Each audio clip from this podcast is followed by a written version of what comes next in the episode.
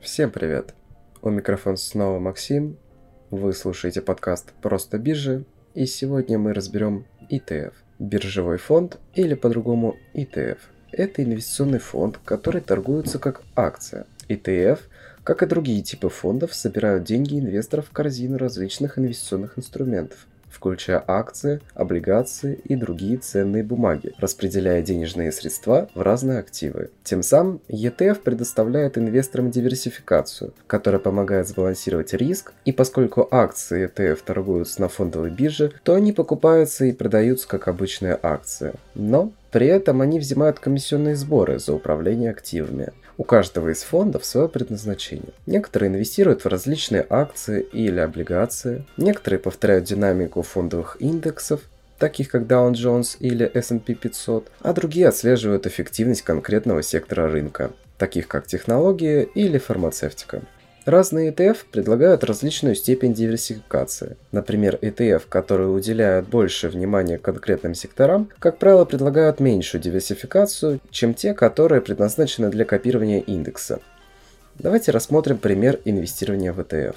Предположим, что инвестор хочет сделать диверсифицированный портфель. Он возьмет фонд, динамика которого будет отражать динамики основных фондовых индексов, таких как S&P 500, исследует финансовые результаты различных ETF и найдет тот, который максимально подойдет ему по степени риска и деньгам. Теперь, когда он владеет акцией фонда, инвестор имеет долю в большой инвестиционной корзине. При этом инвестор экономит время, ведь ему не надо анализировать каждую акцию, входящую в фонд.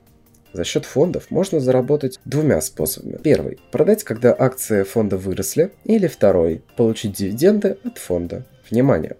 На московской бирже всего несколько фондов, которые выплачивают дивиденды от акций инвесторам. Остальные вкладывают их в свой собственный капитал.